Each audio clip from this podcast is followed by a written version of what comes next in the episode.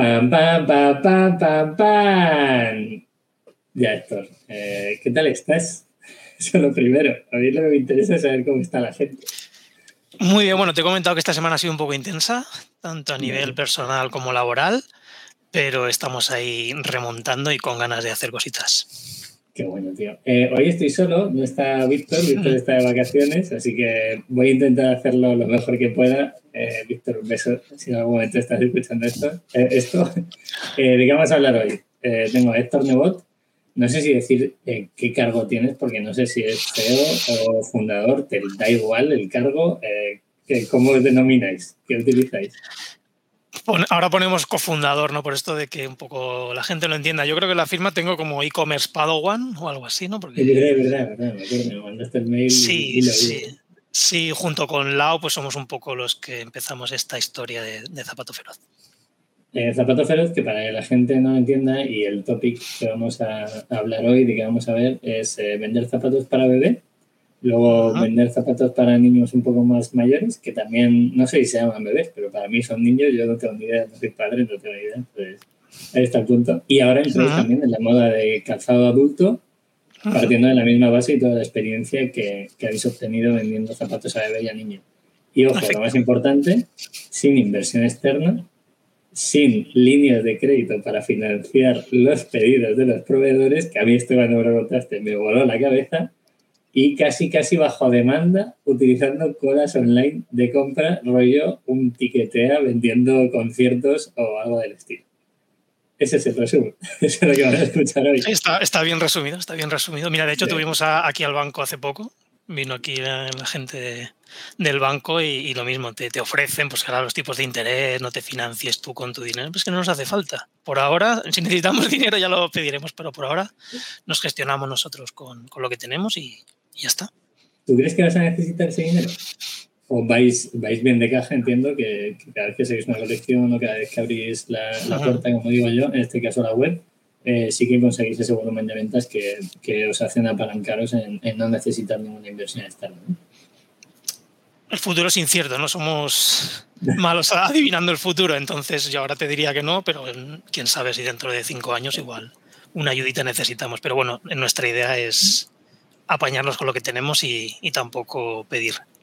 Qué bien. Bueno, yo os doy la enhorabuena desde aquí. Y, eh, la gente que nos esté escuchando, quiero por favor que entendáis que se puede montar un negocio. Ahora veremos la facturación anual, que es bastante heavy, eh, eh, sobre todo porque para mí son números que se me escapaban en moda infantil. O sea, siempre he escuchado muchas veces que la moda infantil da mucho dinero y que los padres invierten en la salud de su niño pues hoy vamos a ver un poco más porque, porque tiene cositas muy interesantes.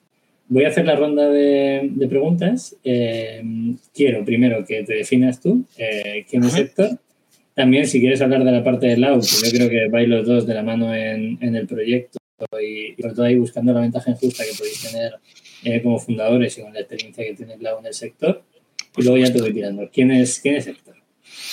Pues Héctor es un chico de 40 años de Valencia que le encanta la familia, el deporte y la naturaleza. Y que además, pues hace un tiempo estudió ingeniería de telecomunicaciones aquí en Valencia, sin saber muy bien si era lo que le molaba, lo que no le molaba, pero bueno, al final terminó. Empezó a currar en una empresa de tecnología, una empresa a nivel de gestión de tráfico, control de transporte, etc. Y al final, pues me, me uní al LAU al, proyecto. Entonces, Lo tenía cerca también, ¿no? ¿Es, tu pareja o tu mujer? Correcto, Lau es mi pareja y, con ella mm, tuvimos un peque, nuestro peque rock, y que fue un poco. Rock se llama, mm, pero no con K al final. Que también nos lo preguntan mucho. Esto, o, sea, para mí me, me acabas de volar la cabeza. O sea, no sé si algún día tener un hijo, pero ojo que no, va a entrar el nombre directo. Sí, rock es, bueno, es un nombre que puede ser valenciano o castellano. Bueno, en castellano suele conocerse como roque y aquí hay mucho, muchos santos que son San Rock, pero nombres no había ninguno y es, muy gracioso porque pillamos un nombre, nos gustaba un nombre que fuera así potente, corto para que lo típico que no te lo acorten, ¿no? Que te pongan un nombre muy largo y luego te lo acorten. Y luego súper gracioso porque nosotros de pequeño le llamamos mucho Rocky, Rocky, joder, pues, pues para no querer acortarlo lo estamos alargando nosotros, ¿no? y sí, Rock fue un poco el origen de, el origen de esto, ¿no? De, Zapato Feroz. Pues bueno, más o menos esta, esta es mi historia junto con Lau. Eh, tuvimos a nuestro peque y a raíz de tener a nuestro peque, pues fundamos luego Zapato Feroz como, no sé, ¿quieres que te lo adelante o te cuento algo, algo más sobre mí? No sé. Todo tuyo. bueno, ya has dejado una cosa clara. Para mí, los ingenieros de telecomunicaciones se dediquen o no a las telecomunicaciones, demuestran que tienen una capacidad de trabajo y de esfuerzo en la carrera eh, bastante importante que luego llevado a los negocios quizá pues te ayude a ver determinadas cosas que alguien que ha estudiado de como yo posiblemente no vea. Pues, ahí, estaría el equilibrio. Nos han metido mucha caña, ¿no? Si nos han exigido mucho para lo bueno y para lo malo también, ¿no? Pero hemos, hemos asentado la cabeza en algunos aspectos y, que nos vale y funciona. funciona. Vale, ¿cuántos años de vida tiene el proyecto? cuántos, en este caso, ¿cuántos años tiene tu hijo? Porque al final más o menos viene de la mano, ¿no? Claro, efectivamente. Nuestro hijo tiene ahora seis años, va a cumplir siete en mayo y esto nació pues cuando él necesitó sus primeros zapatos que es más o menos al añito, ¿no? Cuando empiezan a andar, que es cuando necesitas protegerles el pie. Pues para que te hagas la idea, yo creo que fue en 2016, septiembre de 2016, pues surgió este proyecto, un poco como lo que te digo, como vamos a hacer unos zapatos porque no encontramos algo que nos gustase, que estuviese cerca de aquí, que fueran con componentes chulos y, y Lau, como tenemos la suerte de que Lau era diseñadora de calzado, pues entonces dijimos, pues ¿por qué no los hacemos nosotros? Era diseñadora de calzado, tenía mano en fábricas en Portugal, luego hablaremos de fabricación para que la gente lo entienda y, esa ventaja justa ya, ya la tenía bastante clara, que es saber Correcto. hacer. Correcto, ella es diseñadora industrial, ella es de Canarias, pero vino aquí a, estudiar a Valencia y se quedó. Y, es diseñadora industrial y lleva prácticamente toda su vida laboral eh, trabajando para diferentes marcas de calzado tanto españolas como europeas. Y como bien dices, pues tiene los sus últimos años en empresa fueron, se centró la producción en, Portugal. Entonces tiene mucho, muchos conocimientos, muchos contactos, proveedores y el know-how de, fabricación en Portugal pues lo tiene bastante, bastante controlado.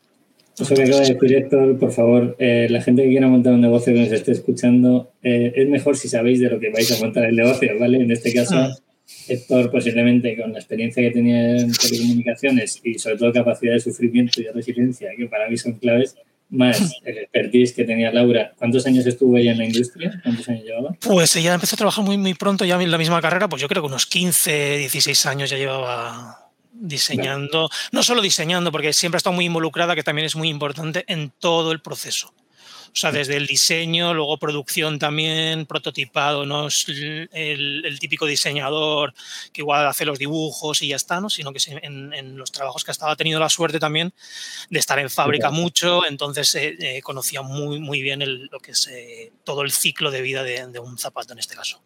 Qué bueno, que la gente apunte 15 años, ¿vale? Que se dice pronto, pero es una auténtica salvajada.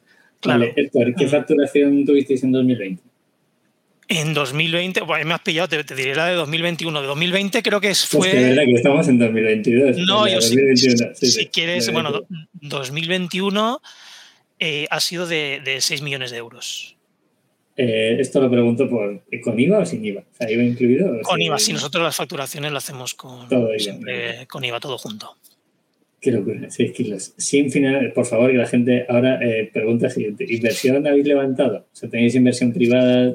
¿Os apalancáis en líneas de crédito? ¿O vais todo a pulmón con lo que cobran, con lo que os pagan los clientes?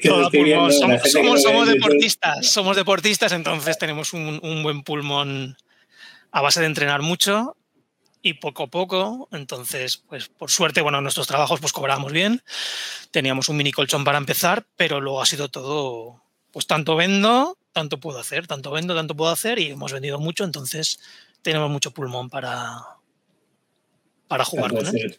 Que bueno, ahora, ahora veremos, me ha gustado mucho, además, yo, yo te estoy viendo en la cámara, la gente que lo estaba viendo en YouTube lo habrá visto igual, es tanto vendo, tanto puedo hacer. Ahora veremos el tema de las colecciones porque lo has como paquetizado muy bien, ¿vale?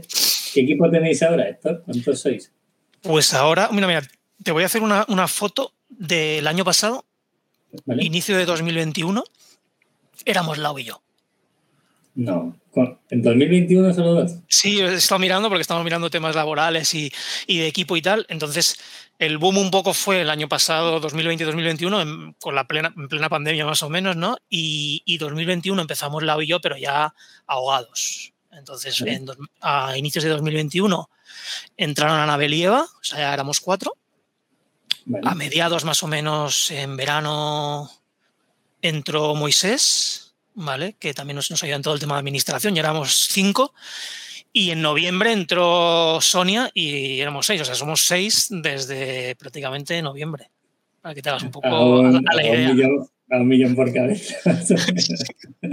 está bien. O sea, hay que ir más allá de las cifras porque eh, hemos conseguido, pues con un equipo pequeño, gestionar eh, mucho volumen de, ventas y de negocio, pero, pero también hemos de organizarnos, organizarnos bien y, delegar muchas cosas. Evidentemente, todo el tema logística, fabricación, web, va externalizado fuera de nuestro equipo, pero bueno. Héctor, para que la gente se pueda poner en mente qué volumen de pedidos podéis tener al mes, un mes que lancéis colecciones. Insisto que luego iremos viendo cómo hacéis el tema de lanzamientos, ¿vale? Pero para que la gente vea cuántos pedidos podéis tener al mes aproximadamente. A ver, esto es bastante rollo montaña rusa, ¿no? Eso creo que, ya lo explicaremos luego, pero siempre que nos piden media, ¿no? Eh, empresas de mensajería y tal, le decimos, pues igual un mes teníamos en sus orígenes mil pedidos y el siguiente mes con estrenos 30.000. Mm, para que te hagas a la. Sí, no, así en los estrenos más gordos, ¿no? Un mes que con, mm, empalmemos dos estrenos. Pero bueno, para que te hagas una, idea, más o menos cada seis meses, pues unos, unos 100.000 pares se venden, pues igual unos 80.000 eh, pedidos, 70.000 pedidos, una cosa, una cosa así. la logística la tenéis externalizada, ¿no? Entiendo. Efectivamente, sí. Tenemos un, un almacén y hay un equipito que, ya está bastante en contacto con nosotros y que nos llevamos muy guay y que gracias a ellos pues, pues salen las cosas. Porque también te digo que hemos empezado, Lau y yo, aquí en nuestra casa, pues empezamos un poco modo garaje, modo Microsoft comprando unos muebles de Ikea para meter los zapatitos en el, garaje, que en sus orígenes hacíamos nosotros el, el, finalizábamos nosotros los zapatos. O sea, les dábamos la vuelta, los, los trabajábamos, los metíamos en, unos tarros que teníamos al principio, los enviábamos. Luego ya tuvimos que irnos fuera de, casa eh, a una, en jardín de casa, porque ya no nos cabían los zapatos. Luego ya alquilamos un local aquí en La Cañada y preparábamos nosotros, llegábamos a preparar a lo mejor entre 200 y 300 pedidos al día en, este, en los estrenos y, esto yo lo recomiendo, os dedicabais a eso, En ese momento, en ese momento, claro que era, era, pasabas, digamos, un poco por todas las fases del negocio, que está muy guay también porque al final conoces cómo es hacer las cosas y, y, todos los entresijos y cuando externalizas ese servicio no te pueden contar lo que es preparar un pedido, ni recibir una devolución, ni este tipo de cosas. Entonces eso lo, lo conoces muy bien y te, y te vale mucho para apoyarte luego con negociaciones, con, Qué importante todo lo, como lo acabas de resumir, Héctor, para mí es el manual de MBA, de todo el mundo quiere externalizar la logística lo primero, no hacer un hmm. puto pedido. Y, y, yo siempre digo, oye, los 10, 20 primeros pedidos que tengáis a la hmm. semana, hacedlos vosotros. Escale o no escale, da igual. La primera feria donde vais a vender vuestro producto, id vosotros, porque vais a tener un contacto directo hmm. con el cliente. Y creo que es importantísimo lo que has dicho tú. Vale, aprendimos todo el proceso, incluso lo terminábamos nosotros, ¿Cuántos pedidos pudiste llegar a hacer? O sea, ¿sacabais 100 productos al día? Eh, ¿Eso es no, primera no, Bueno, no era, eran, eran picos, ¿eh? te estoy hablando igual, a, lo mejor al mes. 2.000, 3.000, sacábamos 2.000, 3.000 pedidos al mes en la última fase, justo antes de dar el paso ya a externalizarlo. Pero al final te dedicabas mucho tiempo a esto, ¿no? Y al final decías que esto no, Claro, eso es, el, elemento de, la escalabilidad. Para la gente que nos escuche, si Héctor y Laura se dedican a hacer eso, no pueden dedicarse a otra campaña que venga a futuro, o a meter contenido en redes sociales, o incluso a pasar las facturas a la asesoría, ¿vale? O sea, si tú te dedicas a hacer zapatos y a hacer logística, hay una serie de cosas que, que, te estás quitando. Y bueno, es bueno externalizar cuando ya has cogido todo ese conocimiento.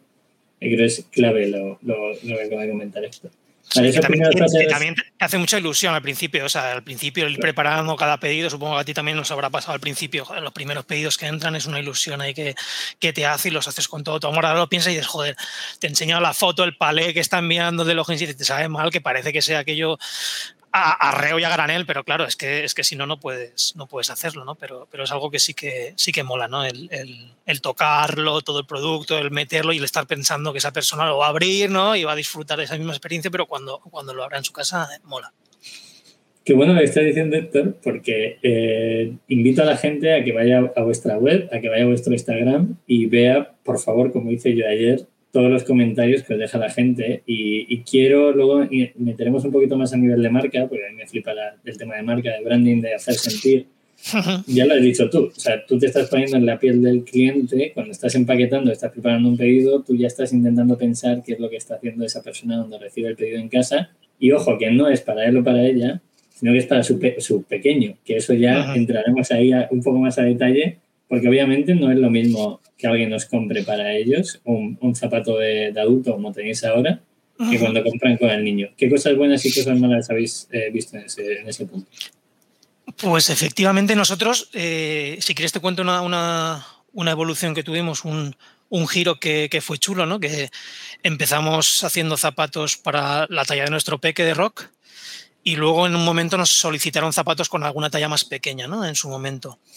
Y, empezamos a hacer zapatos, eh, digamos, para preandantes. Es decir, pues el típico niño que no le hacen falta realmente zapatos, pero que lo llevo colgado, que no quiero que pase frío, que apoya un poco en el suelo.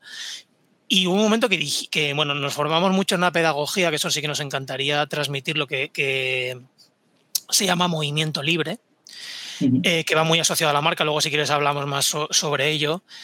Y, dice que, no debemos colocar al bebé o al infante en una posición en la que no haya llegado por él mismo. Entonces, un poco relacionado con este tema, eh, dijimos, a ver, si los zapatos solo tienen que proteger al pie, porque es nuestra filosofía que un zapato solo debe proteger al pie, no debe ni ayudar, ni apoyar, ni sostener, si el bebé no camina todavía, pues no hace falta zapatos. Entonces, después de un cierto debate, eh, dijimos pues que esa línea de, de preandantes, ¿no? De, zapatos antes de que anden, la quitábamos, ¿no? Y, la gente lo seguía queriendo, pero le, ofertábamos otras, otras opciones, ¿no? Pues mira, en ese caso, pues este calcetín, O, esta, otra marca, porque hay marcas que valen para eso y puedes comprar estas marcas, pero nosotros nos recomendamos el zapato hasta que el, el bebé no camine. Y ese giro no, nos, moló, nos moló bastante. ¿Por qué comentaba esto? Porque en esas edades que estamos hablando nosotros, hablamos en torno al año. Realmente un, peque, pues entre los 10 y 15 meses, podría empezar a dar sus primeros pasos. Eh, los padres ven eh, nuestros productos o, todo tipo de productos para, sus peques más como salud que como moda o ocio. ¿no? Entonces es, un producto eh, para lo bueno y para lo malo que se mira mucho, se aprecia mucho, se valora mucho, pero también se exige mucho. Entonces, los productos de, bebé, sobre todo, eh, son, son complicados y bonitos al mismo tiempo. Sí. Es, a mí me parece de, los sectores más complicados, porque mm, los padres suelen estar en la defensiva. O sea, hmm. están diciendo, oye, este corchete se ha desatado, yo he visto algo de textil en, bebé, y hmm. es este corchete se ha desatado, este algodón me está dando alergia porque a lo mejor no será algodón orgánico bueno, que es un sector bastante complejo, pero la única solución es hacer un producto muy bueno, que es lo que vosotros hacéis. Sí, y no tiene una cosa muy importante también, que la gente no tienes feedback del cliente o no tienes feedback del cliente real del producto. O sea, eh, a esas edades normalmente eh, el bebé no habla.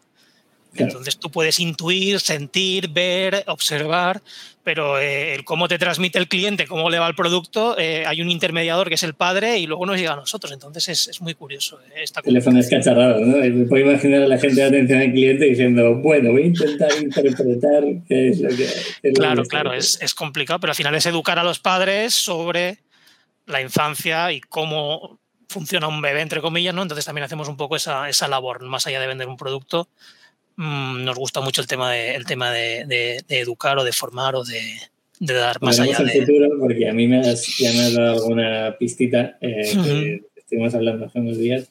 Eh, vamos a, si quieres, a la parte de necesito saber para que la gente se ponga en contexto el porcentaje de ventas que tenéis online y porcentajes que tenéis offline, si, si realizáis alguna colaboración con alguna tienda o incluso si estáis pensando en tener tiendas propias o algo del estilo, ¿qué porcentajes tenéis en, ventas físicas y online? Pues ahora mismo en 2021 tuvimos prácticamente un 90% de facturación online y cuando digo online es a través de nuestra página web, no vendemos en, en marketplaces o a través de, otras webs. Y es cierto que hace un... Mira, justo esta semana se han puesto un par de marketplaces interesantes en contacto con nosotros, porque supongo que ven que les interesa, pero por ahora decimos que no nos hace falta, ¿no? Y, no, no, estamos interesados en trabajar con alguien por, por en medio.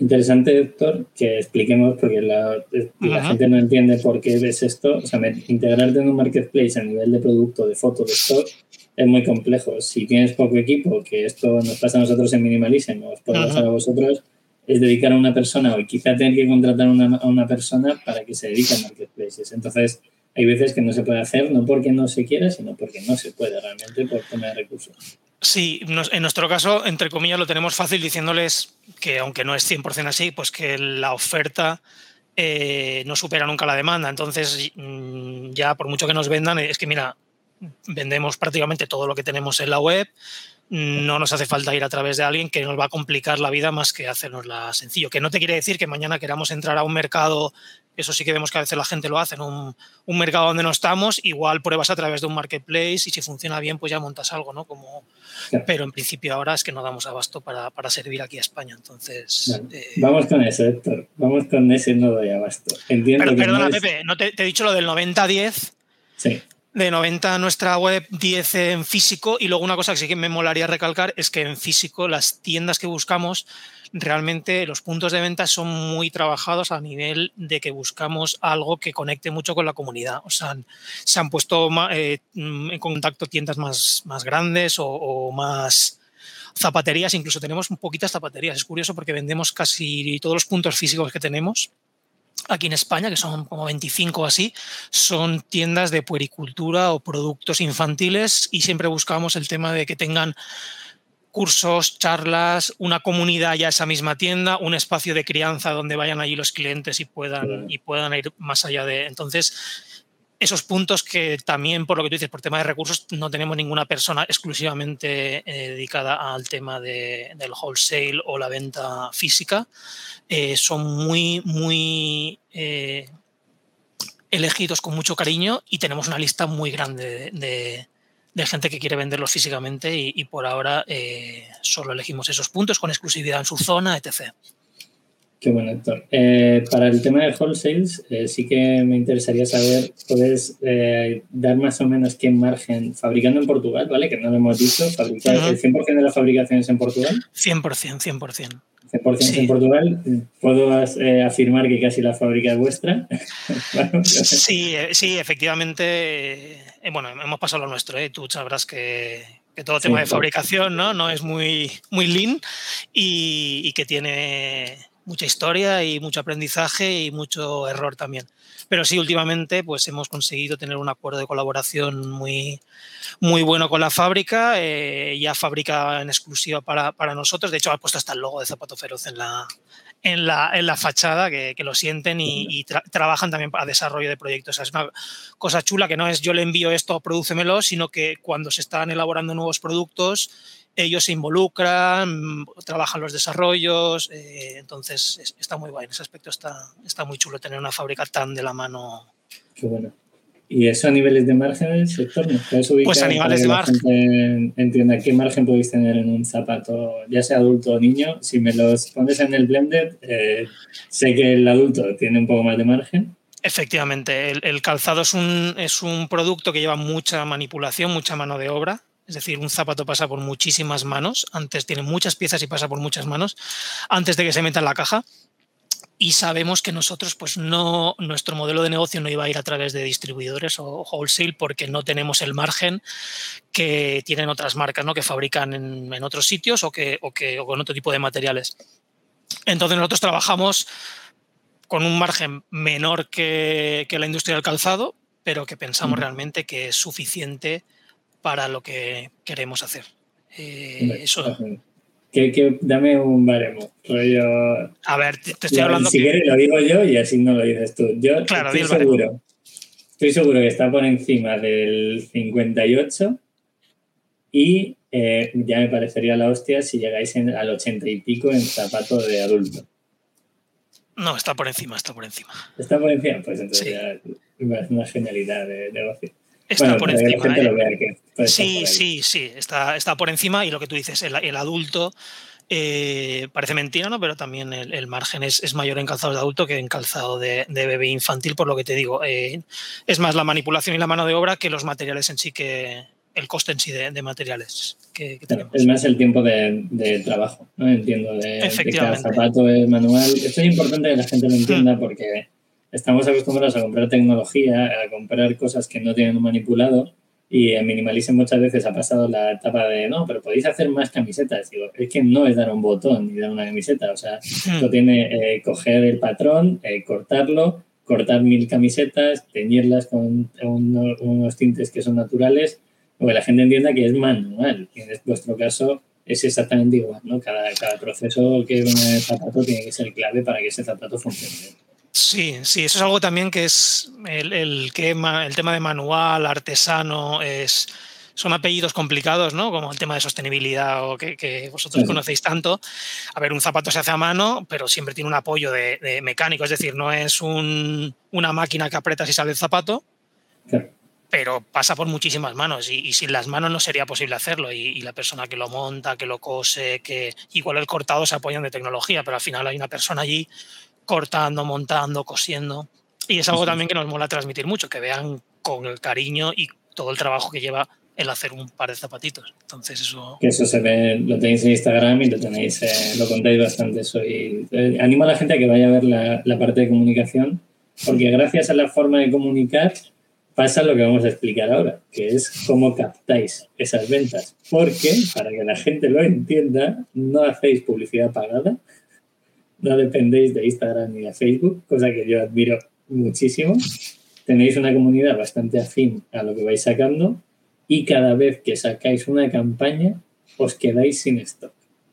Explícanos eso. ¿Cómo es el tema de la cola? Para que la gente entienda qué es una cola online, cuando tú quieres comprar una entrada de un concierto de Bon Jovi en Barcelona y tienes que estar dos horas y media, o para gente de mi entorno, quien quiera comprar entrada del Burning Man y, y tiene que estar cuatro horas pendiente de la pantallita bajando números, esa es la cola que pasa en Zapato Feroz. Héctor, explícanos cómo hacéis las campañas y cómo generáis esa cola.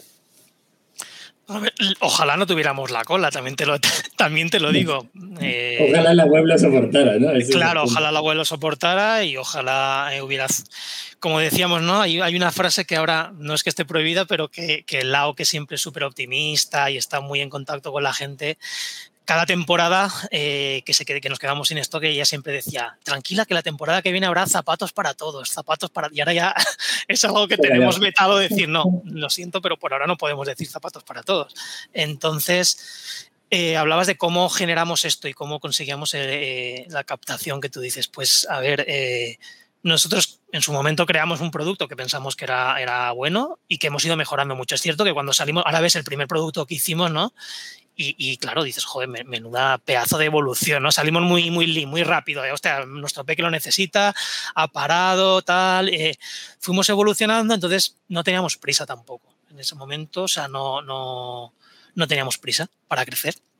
Entonces, el ir poco a poco nos permitió ir ganando comunidad y clientes, nos hablaba mucho con nosotros, era, había un contacto muy, muy bueno y poco a poco, poco a poco, eh, ir creciendo de forma completamente orgánica y natural. Eh, es cierto que hemos también cogido un, un buen momento porque hay mucho boom o mucho, se ha potenciado mucho el tema de la crianza natural, eh, el tema del acompañamiento a la infancia. Entonces hemos ido de la mano también de, esas comunidades, de, gente, de expertos que van muy alineados con nuestra filosofía. Porque de verdad lo creemos, ¿eh? no, me voy a no es que me junte con ellos para vender más es que realmente eh, nos apoyamos en, ese tipo de comunidades en su momento, porque también nos, nos formamos mucho, estamos muy en contacto con, con, gente que al final conoce a otra gente, que conoce a otra gente, que hace que crean en nosotros porque nos ven ahí. O sea, no, no es lo que decimos, sino lo que hacemos también. Entonces, ese crecimiento pues, nos llegó a un punto en el que fabricábamos la es siempre muy conservadora, ¿vale? Por el tema de los bancos que te comentaba, pues, cuando vinieron aquí, ahora no sé si sabes que por tener dinero en el banco, como los tipos de interés están negativos, te cobran pasta. Entonces, eh, ya te intentan vender productos, no el banco, para decirte, no, pues pues tenemos este tipo de producto, este tipo de producto, y la ya cuando la, cuando la directora ve a la olla dice, mira, ofrécele este, sabes que, que, ella no se lo va a jugar nada, o sea, es súper conservadora. Ella no quiere tener deudas, quiere ver que tiene dinero para pagar ya a la fábrica, no quiere tener. Entonces, nuestra producción siempre ha sido muy controlada. Es decir, nosotros siempre producíamos lo que pensábamos que podíamos pagar, gestionar. ¿Qué te ocasiona esto? Evidentemente, pues que cuando la demanda excede mucho a, a la oferta, te quedas sin esto. Entonces, a raíz de este sin esto, pues cada vez se generaba más ansiedad por conseguir los zapatos en su momento y hubo un momento pues que la web no, no aguantaba. Entonces. ¿Cuántos, eh, ¿cuántos pedidos por. ¿Era por segundo? ¿O cuánto era por minuto? Ahora, ahora, sí, ahora, eh, tal cual lo tenemos montado ahora y que queremos que la, que la cola fluya bastante rápida, pues eh, nos hemos marcado el objetivo como el último estreno. Tuvimos un pedido cada segundo y medio, cada dos segundos. La hora, el tiempo que, que tardaba la cola. Entonces, es mucho volumen realmente para la infraestructura de, de una web que se montó en su origen sin pensar en este volumen, que eso también lo entiendo, ¿no? No es monto un Shopify, que el Shopify te lo debe aguantar todo. Yo no tengo la experiencia, pero por lo que vende gente como Blue Banana o, o mil tiendas que hayan de Black Friday que venderán el copón bendito, ¿no? Aquello, aquello lo aguanta. Lo aguanta. Un Gymshark, por ejemplo, que es, eh, es el ejemplo que Shopify pone siempre. Bueno, y Blue Banana, Blue Banana estará en. eh, está- eh, les entrevistamos, dejó la entrevista en hecho en la parte de abajo, estaba en 7 Ujú. millones ya. Y entiendo que estos en. Habla, a- a- yo sé de un mes que han hecho un millón de euros en online. Entonces, entiendo que, que ahí será más o menos igual. Cada minuto, no sé, tendrán 50, 60 pedidos, seguro. Sí, sí, entonces eh, nuestra web no lo aguantaba y trabajamos mucho y al final eh, decidimos eh, invertir por este, por este sistema porque es una inversión realmente, ¿no? Es un sistema que es una empresa danesa que trabaja muy bien, pero también cuesta, cuesta pasta. Y trabajamos con una cola virtual. Y al final la cola virtual un poco, mira, el lado siempre hace este símil. y Nosotros aquí donde vivimos en La Cañada eh, es una urbanización de Paterna que tiene 10.000 habitantes. Y tenemos un pequeño localito aquí, ¿no? Un, pe- un pequeño local, que es como un Ujú. showroom donde trabaja ella. Y para que te hagas la idea, es como si esos 10.000 en, en un día de cola de los primeros, ¿no? Porque ahora ya es más gente, pero es como si estos 10.000 habitantes de la cañada vinieran todos a comprar a la tienda en un día. Entonces, evidentemente, tu tienda da a lo que da, ¿no? Entonces, pues tiene que haber alguien en la puerta que controle el aforo. Al final, un poco la cola virtual era esto, es decir, yo voy dejando entrando poco a poco a la gente para que vayan comprando tranquilamente, para que la web fluya y puedan ir comprando los, los pedidos. ¿Cada cuánto tiempo soléis sacar campañas? O sea, ¿cada cuánto tiempo os pasa este evento de cola online o de, de tener retenida a la gente esperando? Pues eh, en los orígenes teníamos como seis o siete colas virtuales al año, como tres, cuatro por temporada. Pero ahora, como hemos optimizado bastante el tema del hosting y la web y tal, pues igual hacemos solo dos por temporada, dos gordos, dos estrenos muy gordos, que ahí sí que necesitamos cola virtual sí o sí, porque estamos hablando de la cola virtual que igual eh, pasan entre 30 y 40 mil personas por la cola virtual en un día, que además se supone que son personas que quieren comprar, no son visitantes de la web, es gente que está allí. Pero eh, ahora ya conseguimos subir algún producto nuevo, eh, un poco sin avisar, porque claro, el, el miedo que tenemos es que subirlo sin avisar, porque si avisamos igual se, se satura el tema. Ento- Entonces, eh, muchas veces pues, hay cosas que ya podemos subir con la infraestructura que tenemos y fluye sin esto. Pero para que- ahora mm, trabajamos con, con cuatro o cinco colas virtuales al año, más o menos. Bueno, Héctor, ¿cómo conseguís eh, llevar, o sea, cómo avisáis a esa gente, a esas 40 o 50 mil personas de, oye, vamos a hacer esta campaña, lanzamos este producto? ¿Qué vía de comunicación tenéis con, con vuestros, en este caso la mayoría son clientas, que no lo hemos dicho, pero el, el porcentaje, creo que me dijiste un 95% era mujer, un 5% es hombre, que no quiere decir que sean solo ellos, sino que es más la madre la que compra el producto para el peque. Sí, Eh, no, ¿Cómo hacéis esa comunicación? O sea, ¿cómo cogéis y, oye, esas 30.000 o 40.000 personas, oye, hemos lanzado algo, venid a nuestra web? ¿Cómo se lo comunicas? A ver, ahora ya por suerte se lo comunican ellas, entre comillas, ¿no? Eh, Tenemos un grupo privado de Facebook que es muy, muy intenso y muy, y muy comunicativo. Ah, Básicamente tenemos la newsletter, ¿vale? ¿Cuánta gente puede tener en la newsletter, más o menos? Pues sobre 40.000 40.000 activos, 40.000. Sí.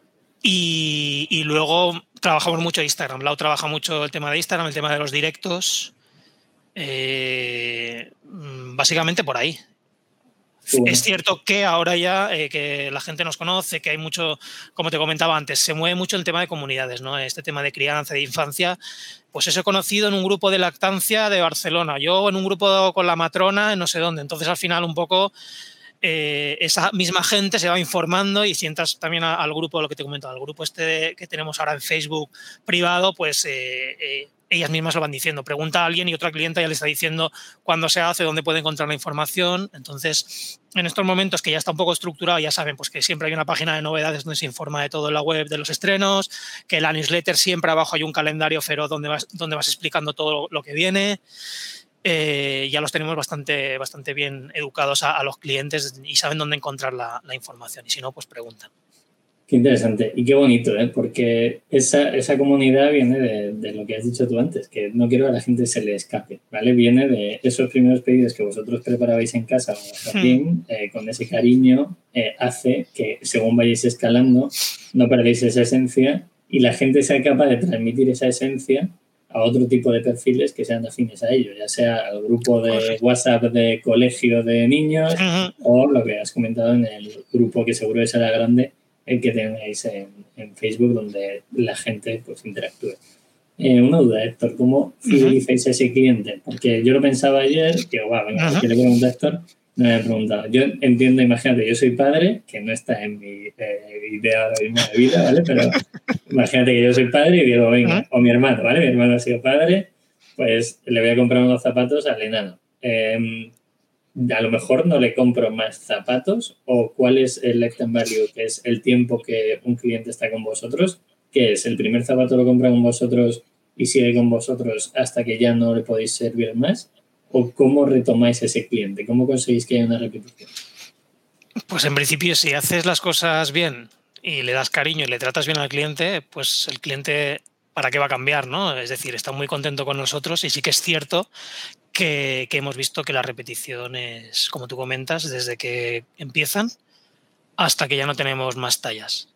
Entonces, eh, realmente es, es, una cosa guay porque también vas viendo mucho la, la, la evolución. ¿Qué, qué, pedidos, ¿Qué pedidos puede ser eso? O sea, ¿cuántos pedidos para que yo que de edad de niños me pierdo? A ver, e, es cierto que hay mucha locura con esto, ¿no? Y supongo que de hecho, el lado monta muchas veces eh, mucho concurso, mucha interacción con la comunidad. El, el, que tenemos ahora activo es uno que se llama Tuneo Feroz, que es un tuneo que le hacen a los zapatos, muchos de ellos que ya no usan, ¿no? Y claro, ves igual a madres que, que tienen pues 8, 10, 15 pedidos por, a, por ahora, ¿no? En tallas infantiles. Estamos hablando de muchos pedidos, de muchos pedidos.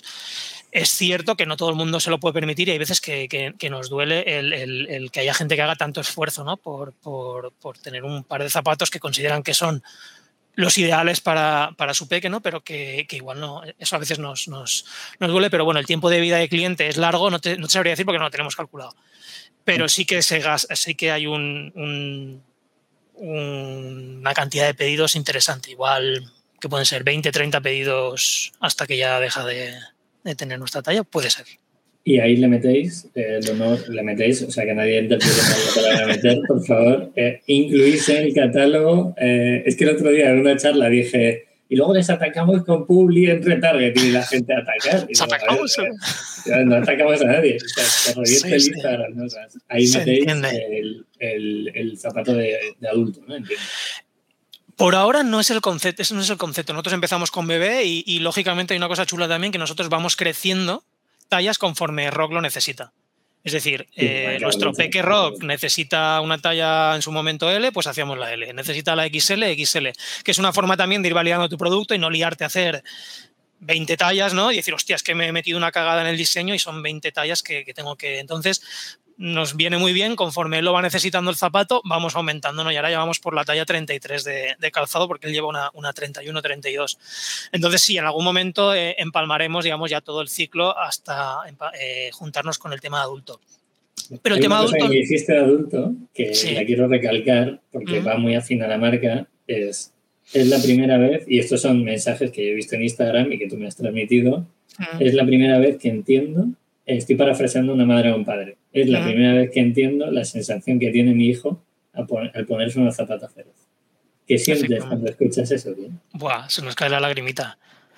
Claro, es, es, muy bonito, es muy bonito porque al final el concepto de hacer la línea de adulto que en un principio era pensado para madres y padres, sobre todo madres, porque al principio salió que querían pasarse a este mundo del calzado minimalista o el calzado respetuoso, pero claro, al final molaba el venderlo, el decir, hostia, ¿cómo vamos a transmitir las características del producto? Al final es, pues eso, siente lo que siente tu peque, ¿no? O sea, eh, eh, ponte unos zapatos porque tu peque, cuando son muy peques, como comentaba, no te saben decir qué es lo que sienten, si, si les duele o no, entonces se están poniendo algo, ¿no? Y consiguen sentir lo que siente su peque.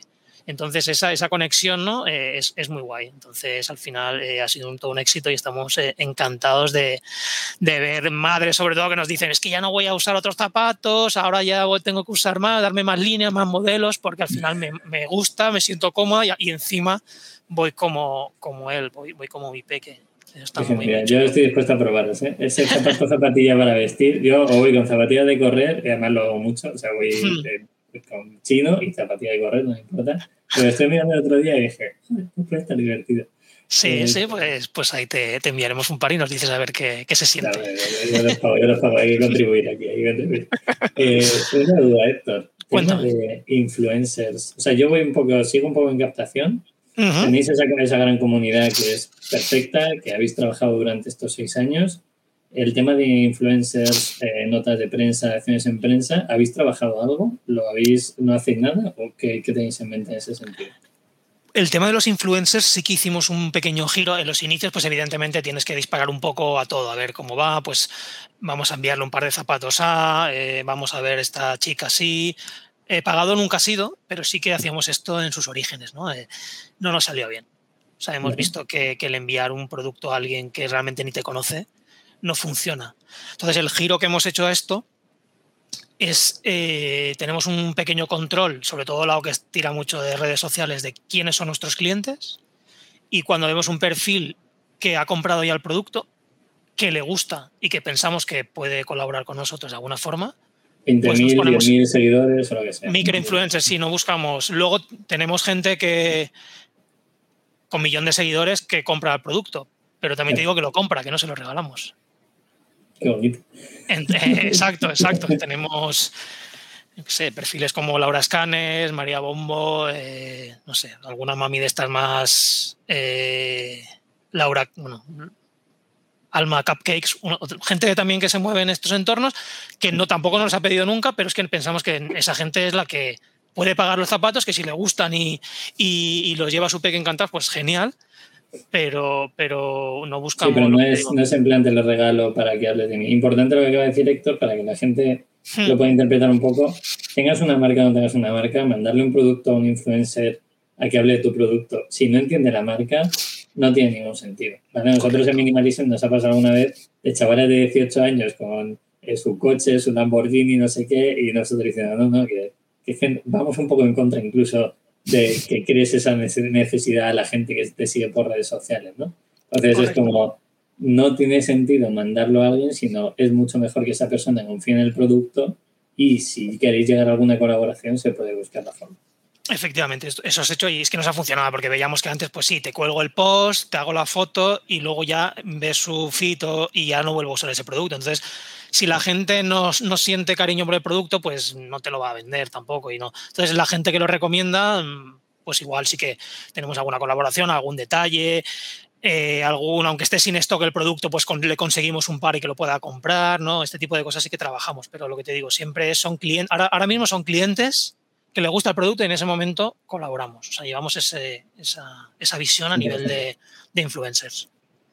Qué interesante. Eh, vamos a ir, no cerrando porque tengo un par de preguntas más, pero vamos a ir como dando el último giro a la entrevista. ¿Cuál claro. es el problema que tenéis en el zapato feroz? ¿Qué, qué, qué problema veis del día a día? Porque todo lo que hemos visto, para cualquier persona que coja el proyecto, es el proyecto es perfecto, entre comillas, ¿no? Entiéndeme. Producción controlada, primer problema de los e-commerce. Segundo, financiación. Vosotros financiáis con los clientes. Listas de espera para poder comprar un producto que sabéis que vais a sacar. Sabéis que lo vendéis. ¿Cuál es el problema? ¿Hay algún problema? Siempre hay problemas, siempre hay algún problema. No lo sé. Uno de ellos es pues, el tema este de no poder ofrecer al cliente el producto exacto que quiere a todo el, a todo el mundo. ¿no? El, el, que te entre en la mente que no va a poder conseguir todo el mundo tu producto a veces también es, es, complicado, ¿no? Sobre todo por lo que te digo, hay mucha comunidad detrás, mucha conexión con la gente. Entonces, muchas veces es duro decirle, mira, es que tienes este, no, es que yo quiero ese producto en ese color, en esa talla, y justamente ese no lo tienes, no lo tienes en stock. Esa frustración que se crea, ¿no?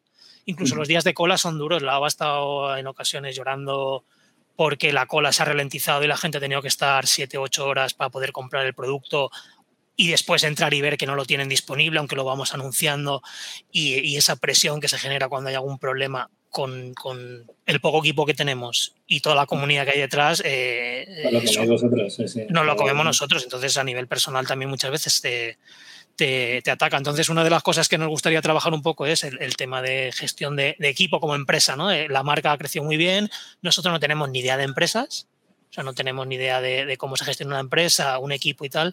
Y es algo que sí que estamos empezando a, a trabajar para, para, reforzar un poco eh, el equipo que ahora mismo trabaja en remoto. Eh, igual eh, en algún momento entrará gente nueva. El saber cómo llevar una empresa. Mejor, ¿no? Y, y, cómo transmitir. Y problemas, pues, siempre estamos cagados. Cuando viene una cola virtual, no es problema, pero tenemos ahí en mente que algo va a pasar. Entonces, Yo esa noche hay, no dormiría bien. Hay mucha tensión. En el momento que le das al botón de. hay mucha tensión, hay mucha tensión, porque lo que te digo, si fueras un Zara o un Mango que igual tienes a una atención al cliente de 50 personas, hay algún problema, pero en cuanto se genera cualquier problema, eh, es, es, duro para, para todos. ¿Quién hace la atención al cliente? Pues el equipo que te estaba comentando, Eva, Anabel y Sonia, tenemos del equipo que, que, somos seis, tres personas están dedicadas a atención al cliente, porque lo que te digo, se pregunta mucho, se duda, se... El tema de las no tallas. No es la atención al cliente, sino es asesoramiento en compra también, ¿no? No eh, es solo sí. una devolución, un retorno, sino, oye, tengo un hijo de seis meses, eh, va a empezar a caminar, no tengo ni idea cuando empiezan a caminar los niños, entiendo que es al año, pero... Al año más o menos, porque te das la idea. Vale, eh, yo más que nada por mi Sabri, ¿eh? que ya está ahí. Sí, sí, nunca es bueno ponerse fechas. ¿eh? Nosotros somos muy de andará cuando bueno, esté preparado para andar. Ni manitas para andar, ni cogerlo para andar, ni ponerlo de pie. O sea, que es que todo el mundo anda. Claro. Te vas a cualquier país del mundo, eh, es difícil que un niño no ande. Entonces no tengamos prisa para hacerle andar. Pasito a pasito, eh, cuando ande, andará. Importante lo que estás comentando a nivel educativo, eh, esto para cerrar la entrevista, ¿cuál es el futuro de Zapato Feroz? Sé que lo vais a intentar ligar un poco más a la educación o qué, uh -huh. ¿qué tenéis en mente. Tenemos un proyecto chulo aquí en donde estamos nosotros, en La Cañada. Eh, estamos ahora, de, le empezamos a llamar Ferozland, ¿no? Suena muy a, a parque de atracciones, pero en principio es una cosa chula que nos gustaba y es que bueno, el local de aquí de la Cañada se nos quedaba un poco pequeño, nos gustaría tener una oficina porque yo trabajo en casa, Lau trabaja en ese local, que es como un showroom, y juntar esta oficina más este local, más un espacio polivalente centrado en la infancia, ¿no? centrado un poco en, en todo lo que es juego y movimiento libre, uh -huh. y que además sirva para dar bueno, charlas, conferencias, debates, que la gente venga y se acerque y pueda estar en, esa, en este Ferozland o Poble Feroz, porque nos han enseñado hace poco el proyecto, la idea de proyecto, y es un poco, eh, eh, vamos a darle el tema de pueblo, ¿no? En vez de ser un gran edificio, van a ser como pequeños edificios Así conectados. ¿no? Que, que, te den un poco la idea de que estoy en un sitio donde puedo, es una parcela, no lo pero es una, al final nos liamos, lo tiramos la casa por la ventana porque al principio mirábamos un local, no nos gustaba una nave, y un tío de una nave nos dijo, es que la nave perfecta no existe, o te coges una parcela y te construyes tú lo que quieres,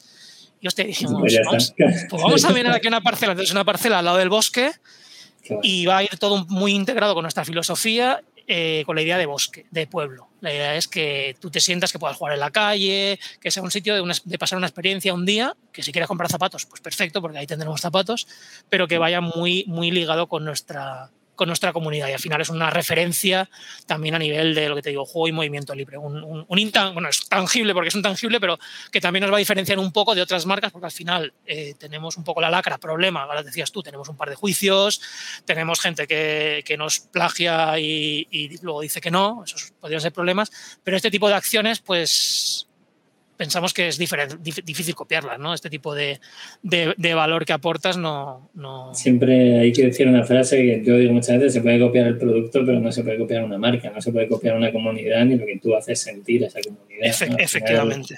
Si te cogen un zapato y te lo revientan y lo ponen en Amazon, pues muy bien, pero la experiencia de la cola, de la atención al cliente, de ese asesoramiento, esa pertenencia a una marca, es imposible que lo tengas en un Amazon o en una plataforma de estilo. Por, por suerte, ¿eh? por suerte, porque si no estaríamos muertos muchos. Todos, los minimalizan también, yo lo tengo clarísimo. Al final ahí compartimos también bastantes cosas. Vale, Héctor, pues nada más. Eh, ¿Cómo ves el futuro? ¿Cómo pensáis cerrar 2022? ¿Qué tenéis en mente? Sé que no piensas demasiado futuro, que hagáis campaña por campaña. ¿Cuántas campañas tenéis previstas en 2022? ¿Tenéis opción de meter algún producto nuevo? ¿Y qué mm, en mente qué facturación os encajaría según la evolución del proyecto? Pues mira, creo que ya te lo comenté, no, no tenemos plan de empresa, entonces tampoco te sé decir lo que vamos a, facturar o dejar de facturar.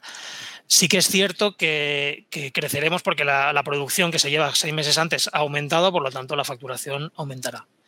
Eh, ¿Qué nos gustaría? Pues nos gustaría que las colas virtuales fueran ágiles, que la gente pues tuviera poquito tiempo para comprar, que el equipo se fortaleciera, el proyecto de Ferozland, que será más o menos dentro de un año, nos encantaría que estuviera ahí listo a finales de año porque es algo que nos ilusiona bastante y, pensamos que, será una cosa chula. Facturación, es que es lo que te digo. a, mí me, encaja más que, que crezcáis como, como marca y como proyecto, más que seguir facturando. Si facturar siendo rentables, da igual si facturas 6 o el año que viene facturas seis y medio. Si seguís siendo rentables a nivel de cada pedido, porque no tenéis ni coste de captación ni nada por el estilo, es todo margen en función de la comunidad. A mí personalmente me da igual que sean 6 millones y medio o que sean 25. Yo estoy muy en contra de factura 25 millones, pero debo 50. Pues no, sí, sí, eso por suerte no lo tenemos. De hecho, eh, hacíamos un poco el chiste de, hostia, mira, con los impuestos un par de colegios de aquí podemos, podemos construir con, los impuestos que hemos pagado, pero, contentos de pagar colegios, joder, es algo que también nos, mola. Pues decir, oye, pues mira, te duele por una parte, pero por otra parte te mola que tu trabajo al final también repercute a la sociedad, ¿no? aunque sea a base de impuestos, aparte de, de lo que hacemos nosotros como, como marca. Entonces no tenemos ese, esa visión de vamos a, a facturar X. Bueno, siento que no te haya podido dar el dato. Que va, que va, no te preocupes. A mí los números cada día, o sea, me gusta mucho más el nivel de marca, el sentimiento hmm. de hacer, creer, crear algo en lo que creas, que, que, hmm. para mí es la clave, más allá de facturar 100.000 o 200.000. Además, como no tenéis inversores, no tenéis que lidiar con bancos. No tenemos presión, exacto, nadie que nos diga. Tenéis un sueldo para vosotros. Si queréis seguir disfrutando del proyecto, ahí sería el punto. Vale, Héctor, pues nada más. Eh, eh, voy a dejar la web y todo en la parte de abajo, ¿vale? De todas formas, si alguien os quiere contactar, echar un vistazo a vuestra propuesta, ¿dónde, dónde la encontramos? Pues zapatoferoz.es. O, zapato feroz en redes sociales también, ¿no? ahora que estamos en Instagram, Facebook y YouTube también colgamos alguna cosilla pero básicamente zapato feroz y nos encuentra. Muy bien, pues muchísimas gracias, doctor. Hemos aprendido un montón de cómo se puede montar un negocio es bastante escalable, que al principio parecía no escalable, sin inversión externa y apalancándose en los valores, misión y en la comunidad, que para mí es la clave de la base de una marca. No de un negocio que vive de Instagram y Facebook, sino de la base de una marca es crear esa comunidad y esa Sin duda. Héctor Michel, mira, gracias, tío. un placer, un placer estar contigo y, nada, nos seguimos oyendo y hablando. Un placer. Chao, chao. Gracias a todos por llegar hasta aquí. Un saludo. chao.